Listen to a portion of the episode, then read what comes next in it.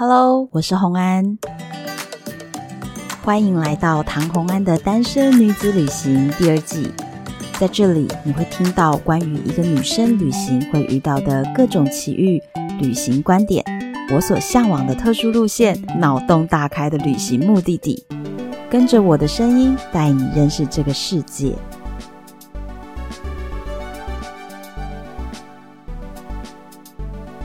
二零二四新的一年，你有没有重新检视一下手中的各家信用卡？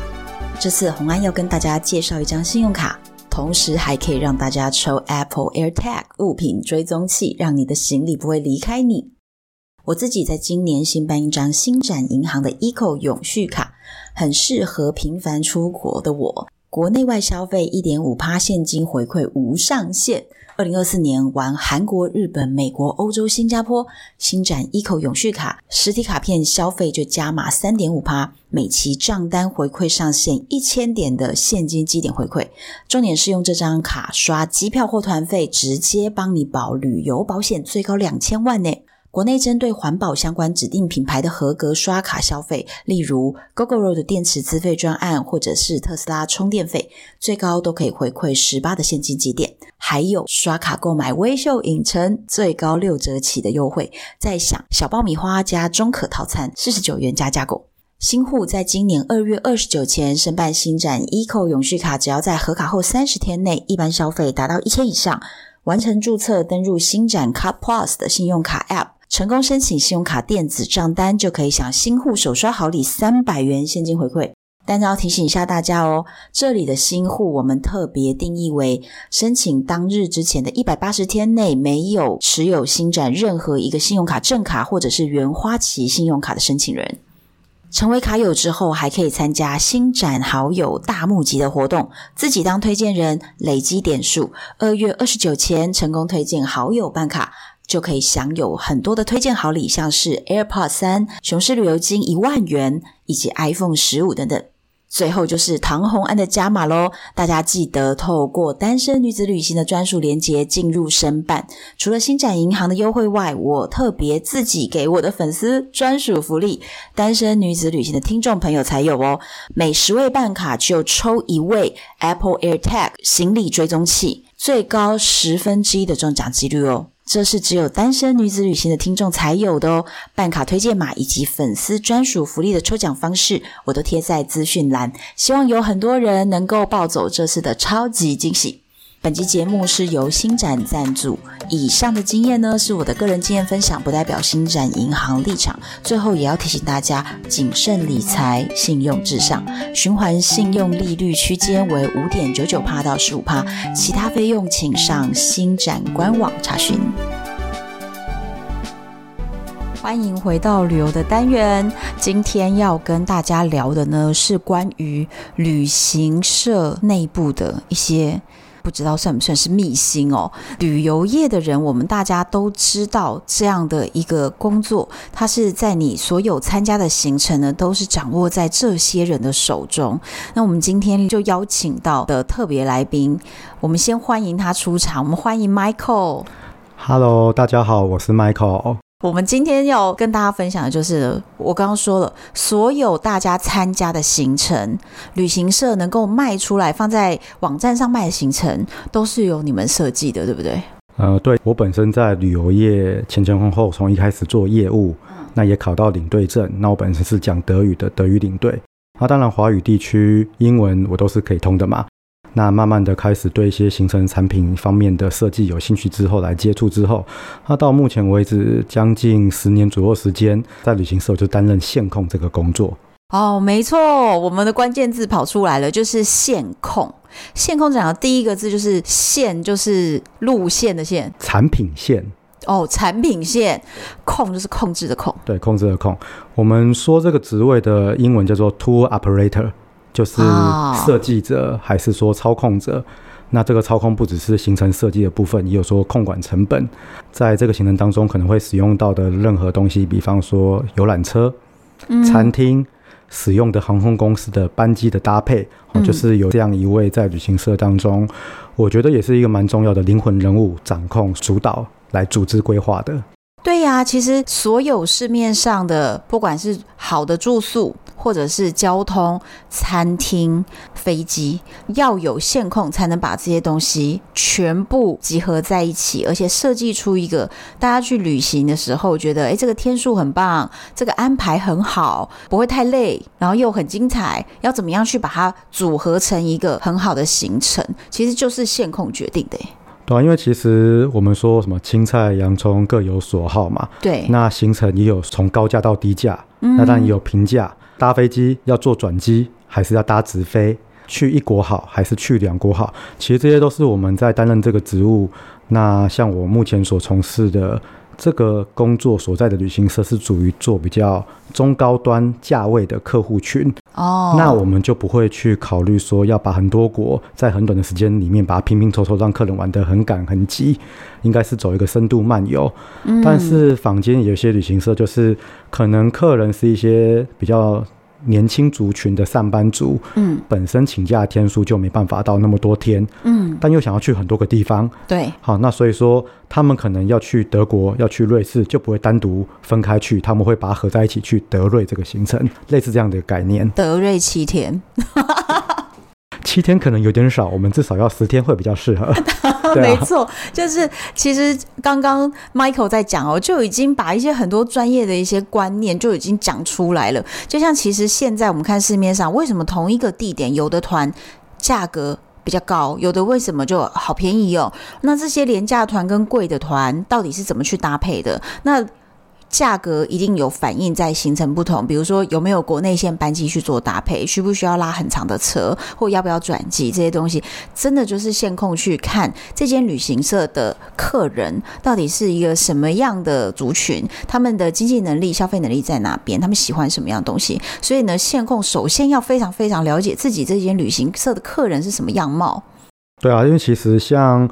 呃，我们可能在座在听的各位听众，嗯，从您可能想要参加一个旅游团的行程，可能在网络上 survey 了一些资讯之后，嗯，从打电话进到这家旅行社，可能接起来是总机帮您转到业务，或者是直接接起来是业务开始所提供的每一个资讯，那就是作为后端我们在设计行程的这些所谓的线控或产品设计端的。产品部门的同事一个参考依据。那当然，这个公司从一开始，他们主要的客户群在哪边，已经有一些 data，每年每年累积下来嘛。嗯。那我们线控其实在对这样的工作，因为设计一个行程其实不容易，只是单纯把行程排出来。嗯。但是排出来到底是不是你会喜欢的行程？那所包装出来的价格是你能不能接受的价位？对。那每年每年，其实旅游业我觉得是一个。嗯，应该说我们在所有每一个人生命当中最需要的每一个元素当中，算是摆在比较后面的。因为食衣住行，其实旅游的需求是比较后端，就是满足，对，满足我们一个人生的愿望、圆梦清单去旅游嘛，想要去多看看见广增广见闻啊，还是说像我觉得疫情以后。尤其南极旅游非常的大爆发，哎，真的。然后很多船全部都想要跑到南极，但是我觉得其实这对生态来说，当然有一定的影响。嗯，然后加上现在什么禽流禽流感啊什么的，好像也听说那个企鹅的数量有点变少。嗯。但是我觉得反而这时候大家一窝蜂跑，想要跑去就是一个每一个阶段，像在疫情过后可能。很多人对于人生突然开窍了，然后觉得要去走一些比较特别的地方，会想要走一些比较特殊的路线，还是有一些可能觉得一生要去、一定要去一次的地方之后，那我们线控在这方面的观察就是，我们会去针对一些，比方说可能蜜月的客人想去哪里，比方说可能长辈退休族群想要走一些深度的，可能东欧好几国或单国，或者是有那种一生一次一定要圆梦一次的那种，我们说叫做。超高端的有钱人一定要去的一些很特殊的路线的地方，北极点和南极点嘛，对，之类的啦。因为其实像可能有些中非洲、东非有一些像肯亚动物大迁徙，一生一次，这个真的是，是对对。所以这些就是我们在行程的设计方面来说，我们都去考量的。哎、欸，但这样子我就觉得线控其实就是旅行社的大厨，能够端出什么样的菜来吸引客人，真的就是靠你们这种大厨来决定。因为其实市面上的所有所有可以旅行的地点都是你们的素材，而到底怎么把它组装成一个色香味俱全的菜？对，我觉得红安这个形容非常好。不过我还可以给大家另外一个概念，就是在我以前刚出道，嗯，然后从业务准备转向线控这个工作去开始钻研跟学习的时候，当然有几个前辈也是提携我蛮多的。那这样有一位就是曾经跟我讲过，就是其实线控这个工作在旅行社里面来说，就像是一个行程的魔法师。怎么说呢？哦、因为比方说航空公司。华航、长龙、阿联酋、土耳其航空、卡达航空，嗯，行程的旅游目的地，比方说捷克、奥地利、德国、瑞士、保加利亚、罗马尼亚。对。那比方说行程当中这些国家的一些景点、一些城市，罗滕堡、柏林、苏黎世、策马特，嗯，还是布加勒斯特这些地方。因为这些东西就是一个公开透明，而且我们在网络上找很容易找，公共和要找也很容易找。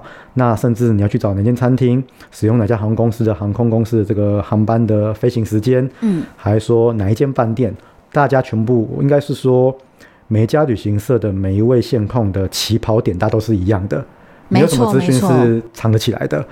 那如何把它包装成？可以送到我们嘉宾的青睐，那确实不容易。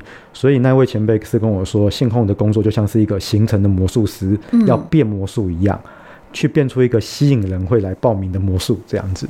哦，那你觉得核心的关键是什么？就是要非常理解某一个族群 TA 他真正要的东西。对，我觉得 TA 这个很重要。因为像我从这个产品端的设计方面，嗯，呃，我接触过各式各样的客人，从最高端的那种自己有私人飞飞机可以包机去杜拜，嗯，我们会请帆船酒店的人直接到机场哦，杜拜机场再去接他，用直升机接他到帆船酒店的顶楼来 check in 的，我也遇过。哦，我也遇过那一种就是。当然，现在已经不会有这种价位了。但是在疫情之前，大家应该有听过，曾经一窝蜂要去土耳其的时候，那一种两万九千九的土耳其，现在就有，现在又有了吗？还是有？真的是两万九千九土耳其，然后十天，然后中间全部拉车，然后塞六个购物站。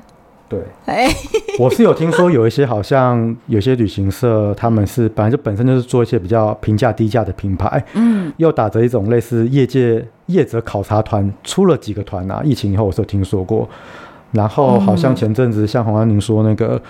四川航空复飞以后，嗯，这种团就跑出来，又跑出来了。哦，对，他们就是会说，哦，你要去土耳其，但是要办台胞证，你就觉得，哎，为什么？其实它是运用了中国一些比较平价的航空，对不对？对，飞到大陆转机，嗯，然后顺便乌鲁木齐一日游这样子。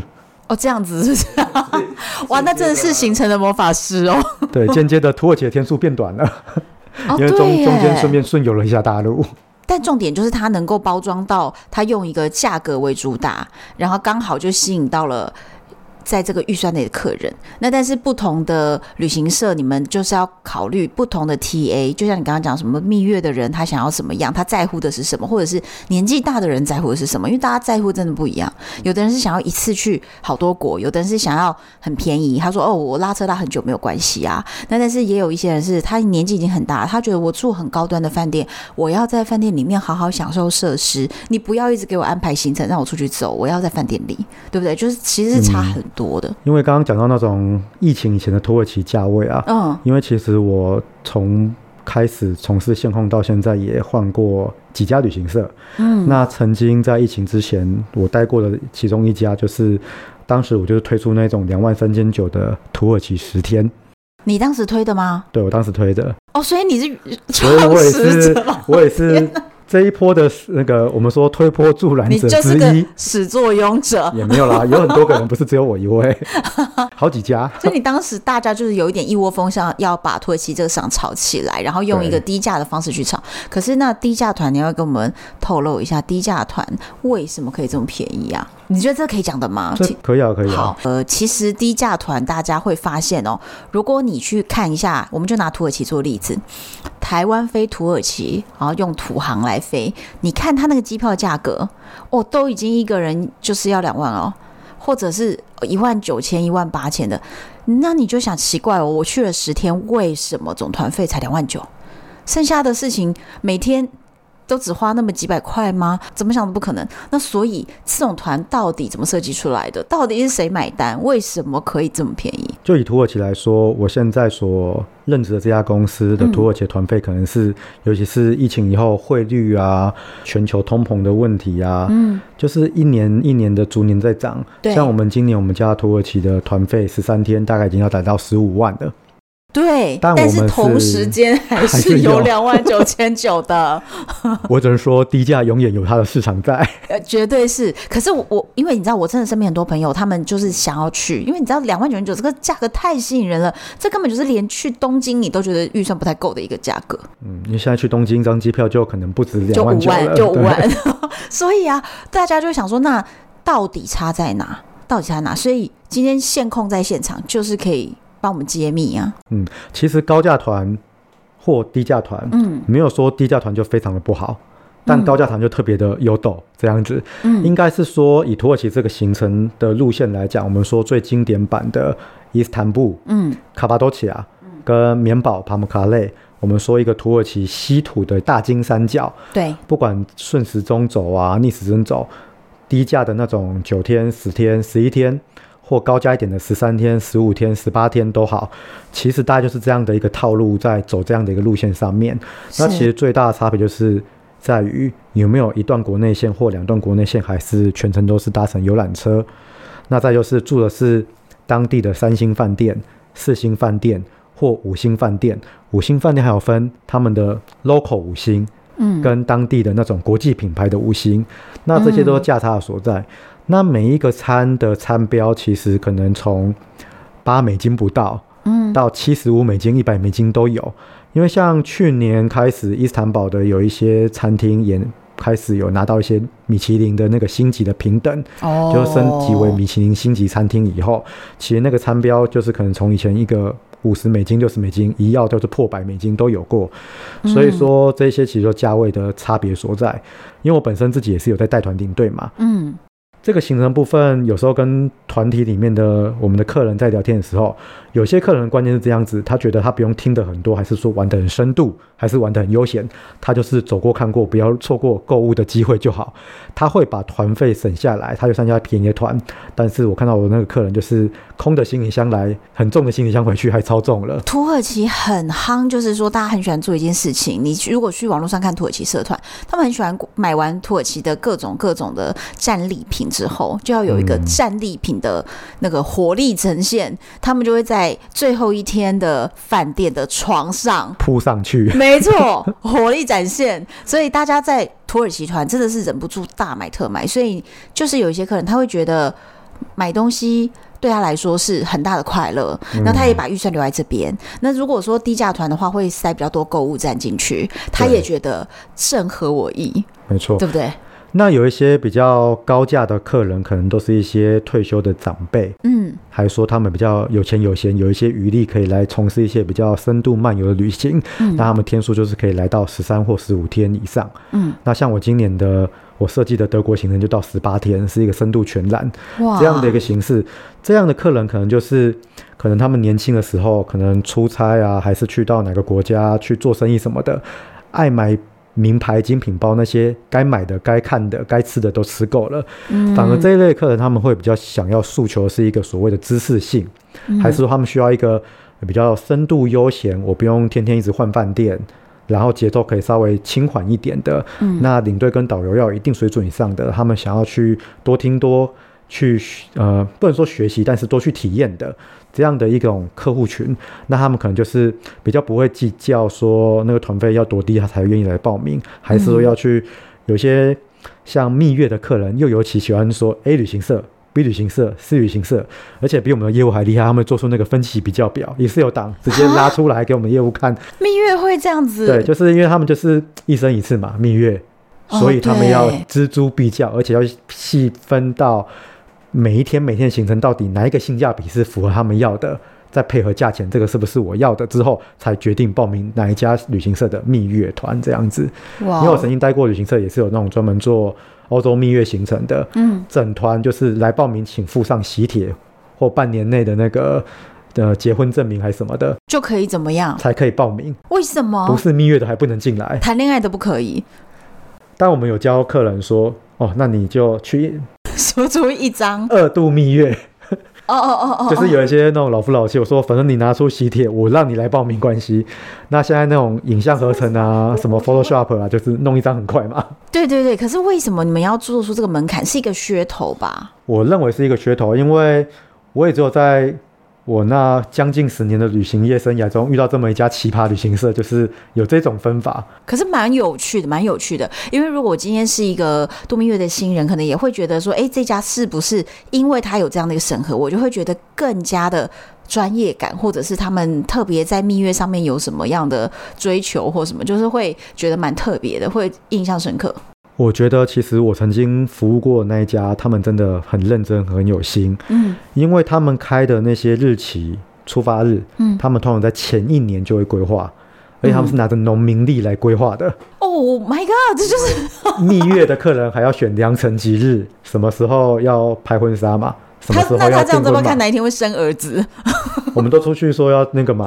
两个人出去，三个人回来，这样子。对对对，就是在帮你看创造蜜月宝宝，会不会生儿子的那种，对不对？哎，我真的有好朋友就参加了你说的那一间的呃东欧团，对他们东欧特别有名，对东欧特别有名，然后他就真的是在哈修塔特怀上了小孩。我以前在那家服务的时候，有我的客人跟我说，回来一个月后说我怀孕了，这样子。哎，表示这间公司真的非常认真，还帮客人看农民历，出团日期都瞧好。对，那我在那家旅行社服务的时候，其实他们有把蜜月的客人专门限定几个出发日。嗯，一般的客人，当然说一般的出发日可能不限定蜜月客，但是有些蜜月客人可能还是会选。嗯，那我自己就是这样子跟他们 run 下来，我觉得其实蜜月团的一个好处就是，因为全部都是蜜月新人，一对一对成双入对，就是。年纪就是偏比较中年，或者是更年轻一点的，就是一个适婚年龄了。对，那大家玩起来其实是可以比较玩得开的，而且频率也很相同。对，因为大家全部都出去制造浪漫，然后美拍全部在库伦诺夫的彩绘塔前面，就是一整排。对，伏尔塔瓦很美丽。对对。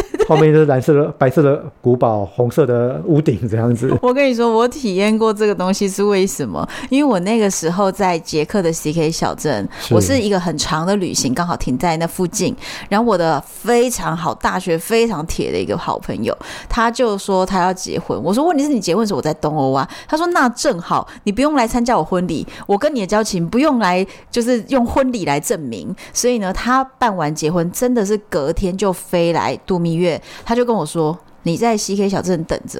”所以，我跟他就是在那边直接相遇。我没有参加他的婚礼喜酒，但是我就直接在跟他的等我相遇。然后我们又一起去吃东西，所以他们同团又有大家就已经熟起来啦。所以别的几队也一起来吃东西，我就觉得哇，你们这样整团都是这种成双成对的感觉。对啊，以前我们这种行程就是。只限定蜜月的，我们叫蜜月限定。嗯，然后任何人都来，叫做经典行程。哦，然后来报名经典行程的时候，就我自己带的时候，有的时候团体里面难免遇到两三对也是也是蜜月，对，刚结完婚要准备来度蜜月的客人，嗯、但是成整团里面还是大部分是一些比较长辈还是亲子的客户群的话，嗯，我们领队在带的时候就会觉得说。今天说来，大家接我们来拍个浪漫照，会有点起不来，也有点怪嘛，因为才两三对蜜月。对。然后今天就说好，我们今天来跳拍，可能长辈就直接离开了，然后蜜月新人就会愿意配合来跳。哦、但今天如果是整团都是蜜月新人，真的是要他们干嘛就干嘛，哦、很好配合度，哦、很好 Q。因为他们就是要留下蜜月浪漫回忆。对，比萨斜塔全部一起斜一下，这样子就一起一个角度了。哦、所以我觉得这种。蜜月限定团还是有它的一个比较，我们领队带的时候可以把它气氛炒起来、玩起来的一个好处啦。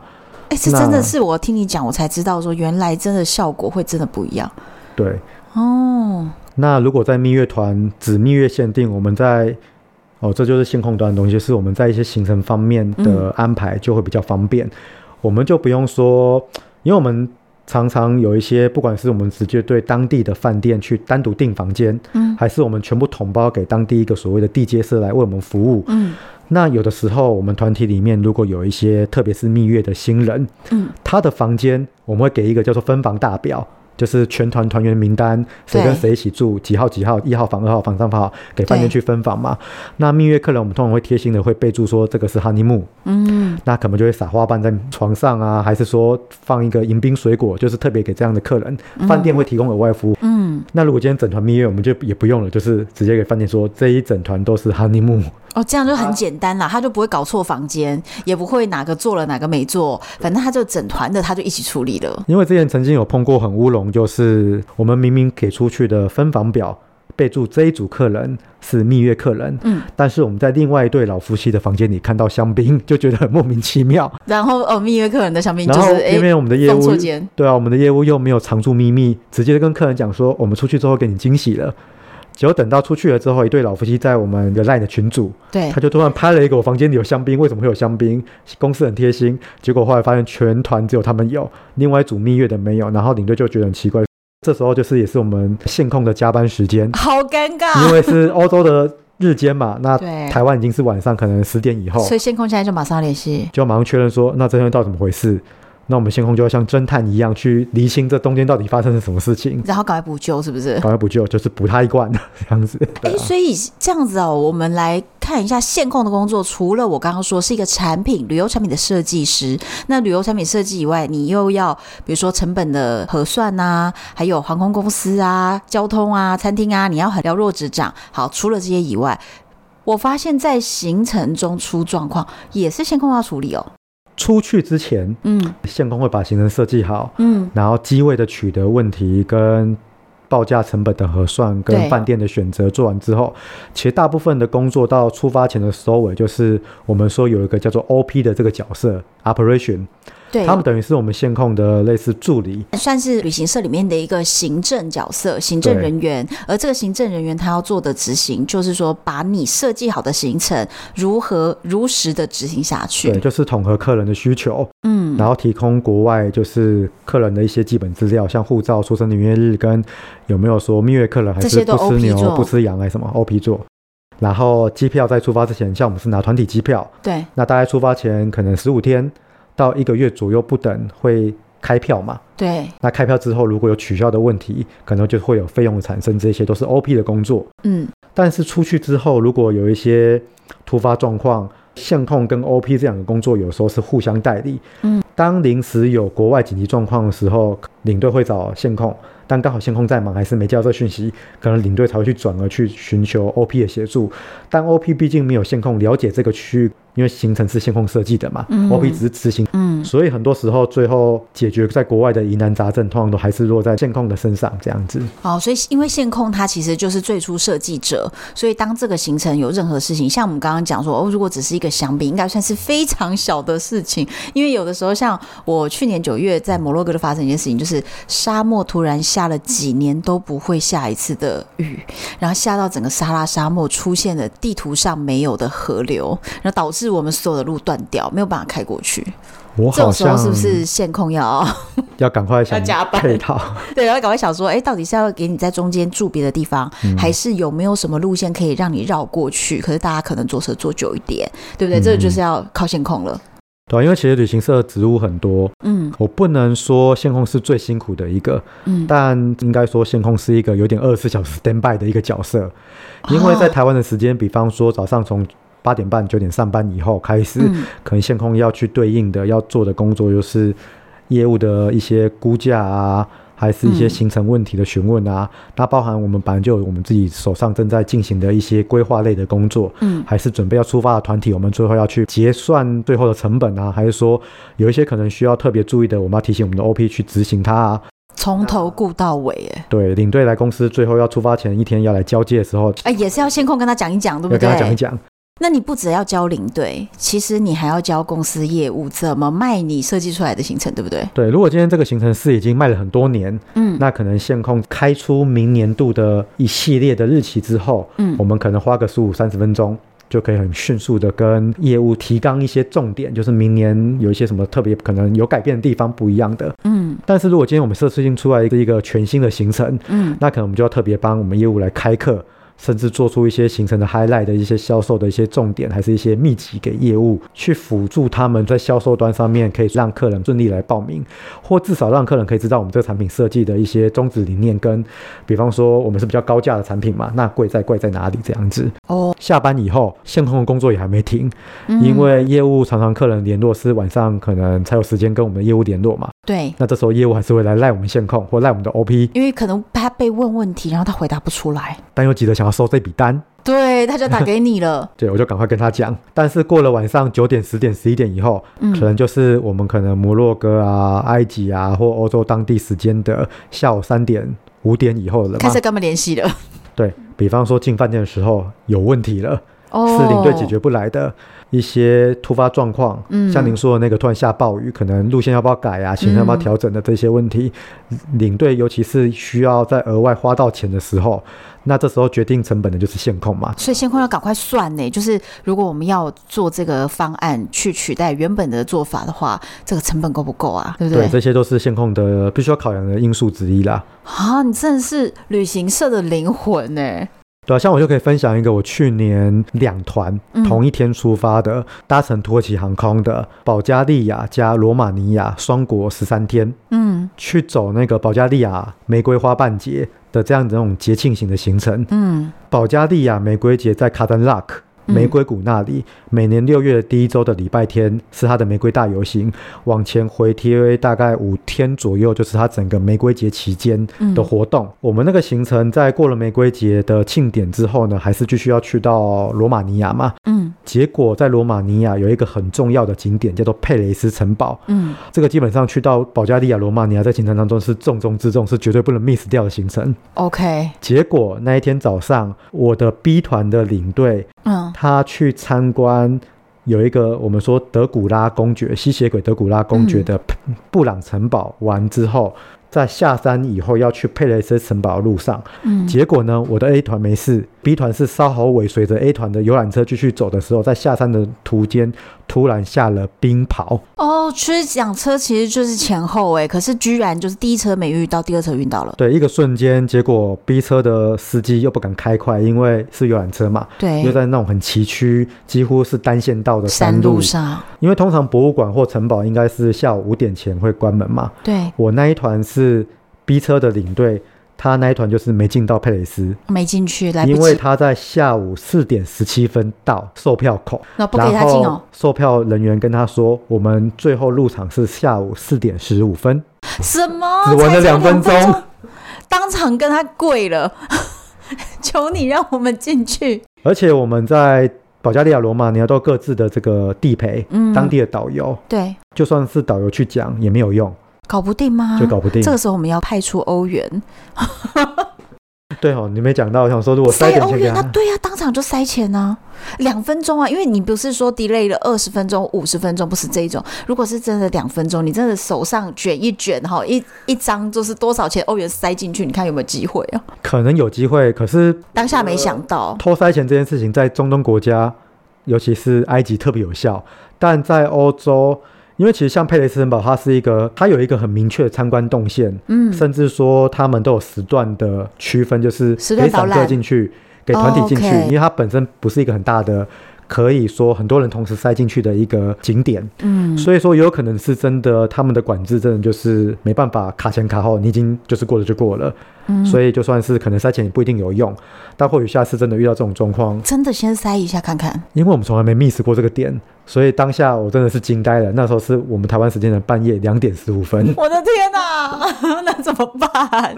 然后你知道我们那个团当场直接大家炸锅了，客人就生气了。真的是直接有人直接翻脸，然后有的人直接就踹厕所门啊，有的人直接就走回停车场，就是直接在烂业务了。哦，就直接马上跟业务开始说，你们这是太烂了，怎么高？怎么会这样子？你知道那突然就是轰炸一来，然后领队也是跟我讲当时的状况。那我跟领队说，第一件事情就是我们要先取证嘛，我要先相信真的有下冰雹这件事情。嗯哼，那确实我们领队在当下冰雹那当下，他要赶快录影一下。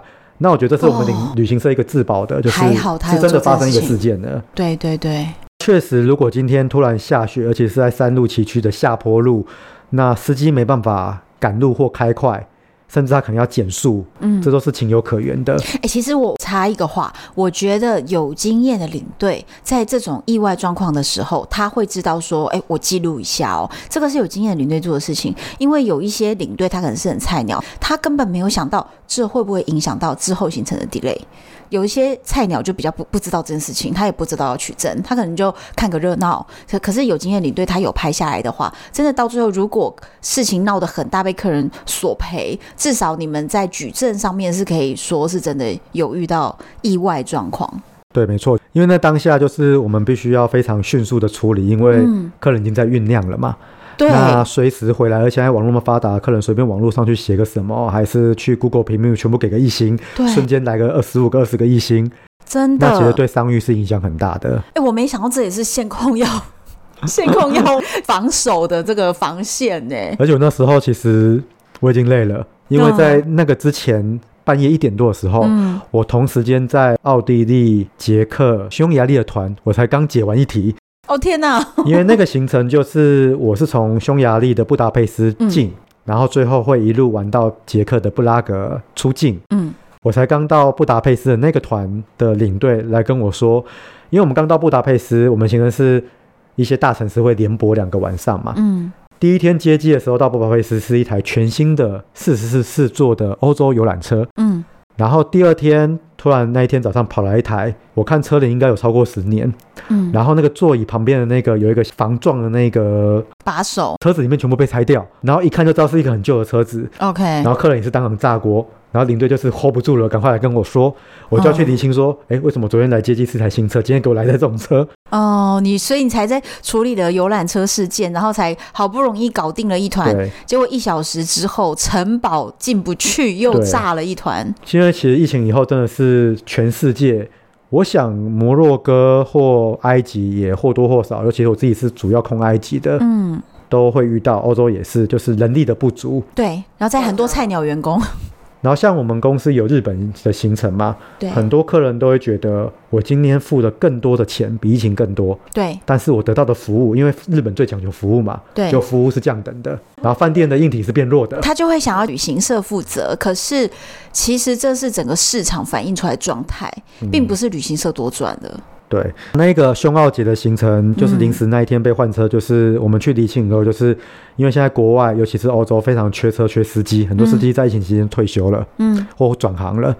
那突然疫情以后，整个不只是亚洲团，欧美的团也都有一整个涌现之后，全欧洲各地都缺游览车、缺司机嘛。对，所以那一天状况就是有另外一个车公司，他们接的团车子在哪边抛锚了，哦、有状况了。一早那台游览车本来。在我们这一团的游览车去临时被调度去接那一个团的一个临时的一个空档，还可以这样哦？对，就突然，然后我们都没收到通知，是那个车公司自己决定的，所以他们只是跟我们很轻描淡写的说，这台车明天就会回来了。但是我们这团已经炸了，所以我们要想办法先解决今天的问题。所以我在那个团的解决就是赶快让领队带大家去。布达佩斯最美丽的咖啡馆，纽约宫殿咖啡馆请他们喝一个下午茶，瞬间我快五十欧元一个人就飞了。五十欧元一人，对，但是我们还是要做一些。对，其实我同意你，就是说，真的现场如果遇到这种让客人觉得很不满意，那我们自己当然也知道说不过去。很多时候不是我们自己的问题，是当地可能出了什么状态。可是你真的现场安抚，绝对比你回来以后这个事情发酵来的好太多。所以像是这个车子的问题，嗯，还是说像是因为冰跑。我们原本应该正常可以入内时间的景点，就突然被 miss 掉了。对，后来这个城堡进不去的事情，你后来怎么解决？就当下我先求证嘛。嗯。那其实求证完之后，都不是我们的问题。对。一个是车公司的问题。对。我们说叫做人力问题。对。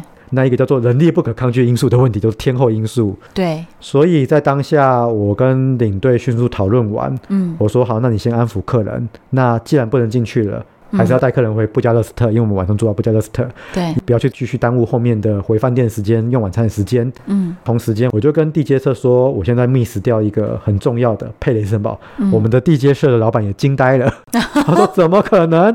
我就把那个影像传给他看，就是下冰跑了。OK，我就赶快问他说，那我有没有机会明天补他一个博物馆？我们少了一个城堡嘛，后来我们就给他们补一个布加勒斯特的皇宫，现在被规划成一个现代的画廊。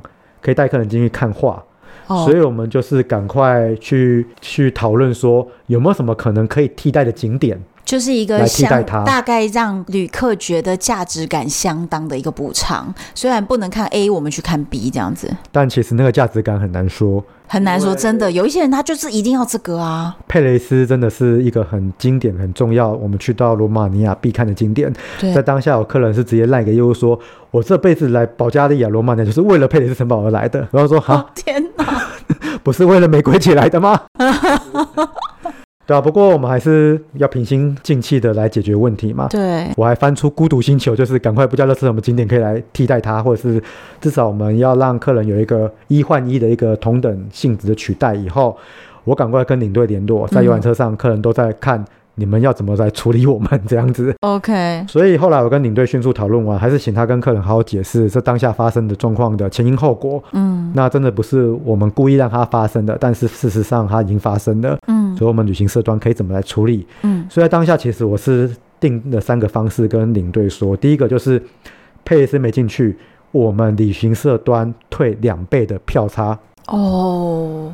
好，当然我们要强调，这不是我们故意让它造成的，就是我们没有错误，但是既然发生，我们还是给弥补慰问金，是慰问金。OK，那第二件事情就是，我们明天会补给大家另外一个城堡，不会另外再收费用，因为毕竟佩雷斯没进去了。哦，再补一个参观点。那第三个就是，今天晚上跟明天中午跟明天晚上都会请酒跟加菜这样子。好。天呐，就是我，因为我自己的身份是很双重的嘛，我自己也是一个 traveler 旅行者，然后我自己也要摩洛哥行程这个部分的设计规划什么，所以我完全可以理解。天哪，你遇到这样的事情，而且其实啊，到底要补偿到什么程度，可能你也是考虑了今天错过的这个东西到底分量在行程当中是多重要的点，还是一个比较小的点，所以。既然它是这么重要的点，那真的是你说要酒啊、加餐呐、啊，然后补一个参观点啊，还要再退双倍门票啊，哇，这个真的也是损失有点大哎、欸。这些东西都是会有成本的产生嘛？对。但是有的时候我们线控还要考虑的是赚钱比较重要，还是维护商誉？对，品牌，因为要建立一个品牌，我们可能要花五年、十年，但是要毁掉一个品牌，我们可能不用三个月就可以把它毁掉了。真的是只要一个事件就可以把它毁掉，真的是这样。对啊。而且现在网络又这么发达，对不对？那你这样子，你看整团的人，你这样子赔偿等于是多少钱就这样消失了？布达佩斯的纽约宫殿咖啡馆一客餐可能就要将近快五十欧元，比起来，嗯，保加利亚、罗马尼亚又更东欧嘛，嗯，比较便宜，价位是比较物价是比较低廉一点点的，嗯，但是弄一弄其实也差不多是五十欧上下了，这样子。五十欧就差不多台币一千五、一千七。对，然后再乘以大概二十五位嘉宾。哦，好几万。对啊，可是这时候就是我们努力做了这一期的补偿。嗯、那在当下，我问领队说，因为后来晚上进到饭店里面吃晚餐，也请完酒了之后，嗯、那大家的反应呢？领队说很微妙啊，很微妙就是不能说他们很开心，也不能说不开心了。但至少这一团后来在结束回来台湾以后，嗯，没有看到任何一个去上网给我们复评，还是说再有额外薪资来跟业务在抱怨东抱怨西，还是说有一些诉求的这些声音，就是平静的把这件事情结束了这样子。啊，那我觉得其实听你的分享，我学到了一个很重要的事情，是真的要在第一时刻赶快的去解决，这是一个很重要的重点，不要拖。我觉得旅行社端我们是有时候是很辛苦跟卑微的，不是我们的错，嗯、我们都要跟那个客人道歉。这真的，这是真的。道歉中间还要讲理，告诉他为什么。对，然后你讲理，他还是觉得你不要理由那么多，都是你的错这样。那我再问一个问题，像这样子哦，你不管是旅行社车子的问题，你赔了。一人五十块的下午茶费，然后或者是刚刚我们说这个城堡错过了，是因为天后问题。可是那这两个东西，旅行社赔出去的钱，你们自己是有办法从别的地方获得补偿的吗？还是其实没有，就是你们自己牺牲的利润？嗯，就以这个佩雷斯马没进去的例子，嗯，损失的那一张门票，因为很多时候这些门票都是 local 他们先买好了，票都拿在手上了。Oh, OK，那等于没进去是你自己的事情。他们也不会说，我拿去柜台把这个票退回来。所以其实没有办法，没有任何人可以弥补你，因为其实那就是一个天后问题，所以保险也不会补这个事情啊，不会补这个事情。那所以真的损失就损失了，赔给客人就赔给客人了。对啊，因为一般的那种旅平险大概就是保，嗯、比方说飞机行李的延误。对，而且飞机延误还要超过六小时才付钱，好不好？哦、对、啊，两分钟这种不付的。不然就是赔一些，比方说当地临时突发海外医疗事件。嗯，像有时候。哎，摩洛哥有骑骆驼嘛，对不对？那像埃及骑骆驼，我之前自己带团，我就曾经遇到有客人，就是因为骆驼毕竟就是动物嘛，尽管它是被当地的一些像贝都因人或努比亚人驯养，嗯，那客人坐上去的时候，他是蹲很低的，但是站起来的时候是又非常高大的，对。那突然坐下去的时候，骆驼夫在旁边，他会突然站起来的时候，我就曾经遇过我客人就是这样被突然一站起来就掉到地上，背着地，在当下我马上跟导游分开。我另外调一台吉普车，把客人从沙漠载回市区。嗯，那时候是在红海胡尔嘎达，载回市区去照 X 光，去诊所去看，拿止痛药。嗯，就还好没事。可是这一些额外产生的突发状况所产生的费用，在那一次的事件是客人是自己付，因为他有保险，X 光的那个母片，还有一些就医记录什么的，我们要把它都准备好。那回台湾其实客人能领领到的这个保险的理赔都会多过于他在当地付的啦，是还好。但是就是 case by case，可是其实不多哎、欸，嗯，因为你知道，就是其实如果他没有什么受伤的话，那就只是一个门诊的费用，然后也只是一个照 X 光的费用，其实他领的钱也不是多少哎、欸。嗯，对。不过我那位客人就是，我有看到他当下付那个 X 光的费用是一百美金哦，然后另外的那个就医的问诊费什么的，就大概可能五十美金不到。然后回到市区之后，去药房去拿一个止痛药什么的，嗯，就还好，他没有什么事情。那如果说是更大的延伸，因为像我们业界之间的线控也都会有一些交流嘛，嗯，好像是去年底有一个旅行社的另外一团的埃及团，嗯，客人就是在亚斯文、嗯、阿斯旺是临时在国外，因为本来就有慢性病，只突然突发了，在当地就医两三天吧，出来就是一千五百美金的费用。那那个钱就是，而且那个客人也很、也很、也很、也很贼，他就是直接签名跟领队说，这个回来台湾旅行社会付，他就跑掉了。哈，然后团就回来台湾的，那领队在当下也没有好好的处理这一块，之后这一个钱听说现在还卡着，到底谁要付无法厘清。那国外。国外的领队其实，在当时他也没付，是地接社付的，所以现在地接社在台湾跟说，哎，那我到底要跟客人讨这个钱，跟领队讨这个钱，还是直接去找这个旅行社来讨这个钱，就还在纠缠不清啊。不管怎么样，出国不管是旅行社端要担负的旅责险，嗯，可能可以的话，客人自己。该保的那种旅游平安、海外的一些责任险什么的，该保的还是要保一下，以防万一。对呀，真的是保险好重要哦。其实我最近好几集的节目，只要聊到的话，都是要跟大家说，保险真的太重要了。因为我是一个从业人员，我也带团，嗯、甚至其实我自己出国带团，我自己就会为我自己保。我觉得是。我们大家都成人嘛，自己要为自己的人生负责，为自己的旅行的这个旅程的平安要负责，所以我觉得保一个还蛮基本的啦，也是呼吁大家。对啊，然后再来是你说这个线控的工作啊，你是同时间的负责这么多条线呢？因为我这样听你分享的故事，其实你是不是不同的路线有人就是比如说希腊啦、埃及啦、罗马尼亚、保加利亚、东欧，你同时都在控线呢？呃，对啊，因为其实我本身是德文底嘛，嗯，讲德语的，哦，所以什么只要是德语系的国家都交给你，是不是？对，那后来我也从事一些可能中东古文明还是北非的国家线路的一些产品设计，嗯，所以我本身像是以欧洲部分，德国、奥地利、瑞士这些德语区就不用说嘛，嗯，那一些东欧国家像保加利亚、罗马尼亚、克罗埃西亚、斯洛维尼亚。还有像是匈牙利、捷克、奥地利这些地方，嗯，那一些古名，比如说希腊，嗯，哦，那比方说埃及，嗯，那一些中东国家，比方说土耳其、杜拜，嗯，这一些都是算我负责的范围。以色列、约旦都是。可是是同一时刻哎、欸，对，因为我其实之前有认识别的公司的线控，他们可能是专控泰国线。嗯，那专控日本线，专控韩国线。然后我之前曾经有遇遇到一位旅行社的老板，他说他曾经在大公司里面，日韩泰就是等于是台湾人最常去的三大国家，日韩泰，他一个人同时控三条线。我当时就已经觉得哦，好厉害了。结果我现在居然 遇到一个同时控这么多条线的人。其实这要看这间公司的规模，嗯，还有分工到多细致，嗯，毕竟我们家不是那种。可能台面上上市上柜那几家来的那么大，不是那种几好几百人、几千人在上班的。的那可能一些就是一个人就控一个国家就好了。哦。那我之前在一个比较大规模的公司，我也曾经就是一个人，就是我就是控一两条线就好。那在目前的话，哦、因为我们的公司是比较属于这种精致，开的团数跟日期不会到琳琅满目非常多。嗯，毕竟金字塔的顶端的客群。跟那些比较平价低价的客户群的那个总数量本身就是有一些差异性在嘛，所以你们不是那种频繁每周都在开团的。对，我们其实比较多是做一些比较适合的季节性。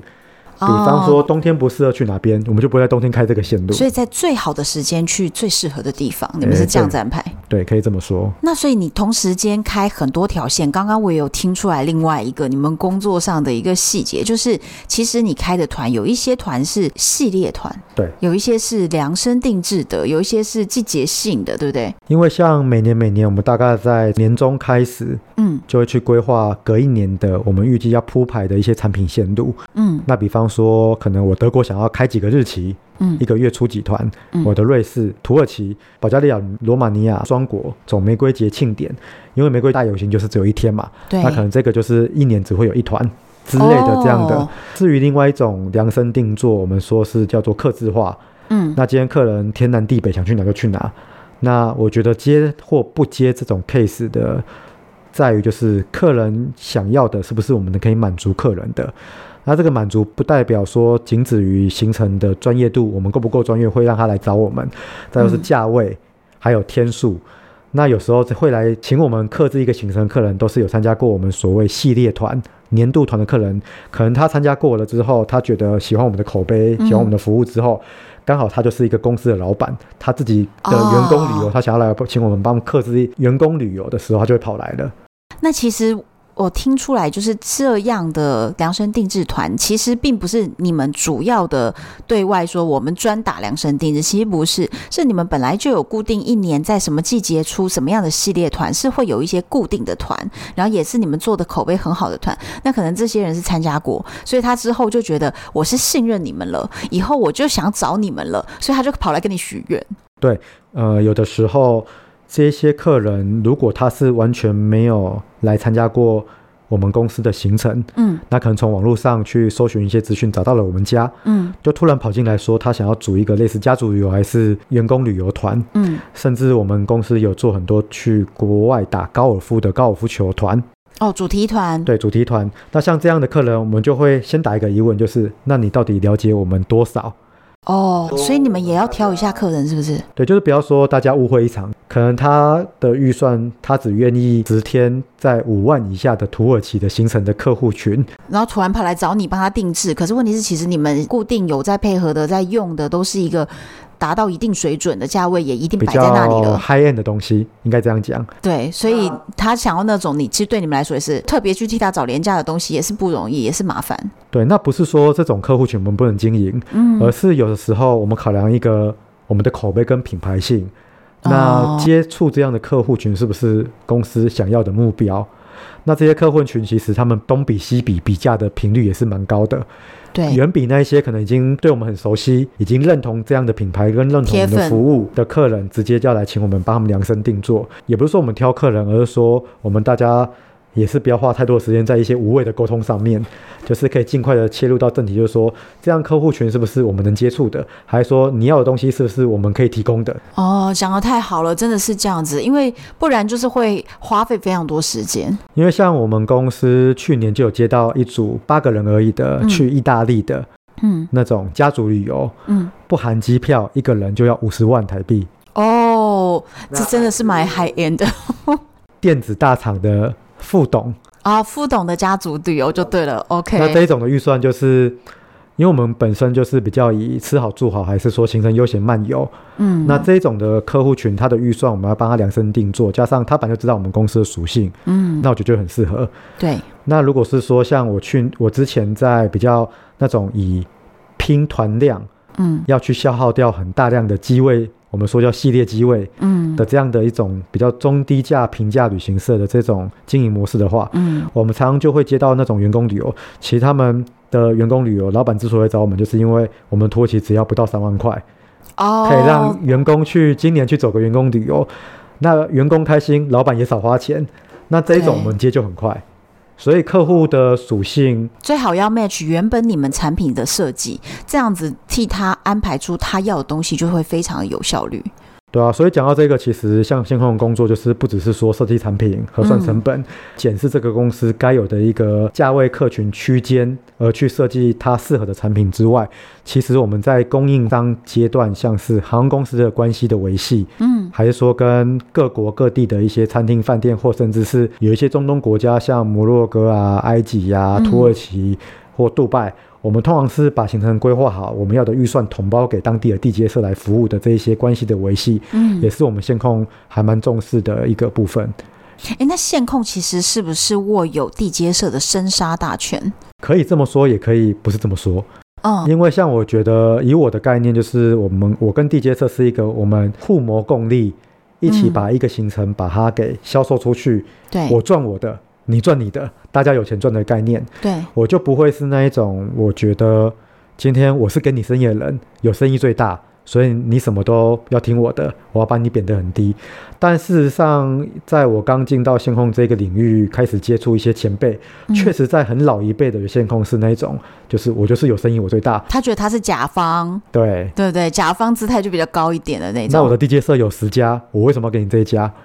那就看你价钱可以给到多低啊，哦、还是说就是不止客人会跟旅行社杀价，旅行社还要跟当地的地接社去挑，说，哎、欸，我我来这个地方，比如说我来埃及，我不是只能由你帮我执行啊，我可以找别家呀，就开始也是要杀价了。对啊，所以我说，不管在旅行社端、客户端，还是地接这一端，甚至航空公司这一端，嗯、其实各自都有各自的优势，或者说各自的难处。真的是这样子、欸。简单讲，大家都很辛苦。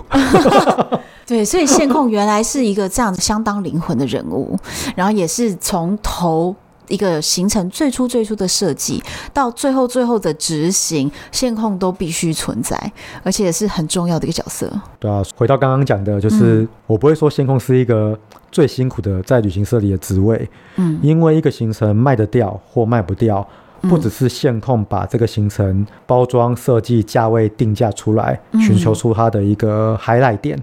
还是他的会吸引客人来报名的店，嗯、因为行程做出来之后，我的执行端还是需要业务去销售它。嗯，那业务去销售它，收单进来之后的客人的名单，最后的会诊 OP 要协助嘛？对。那出团以后，执行面就是领队跟当地导游的工作。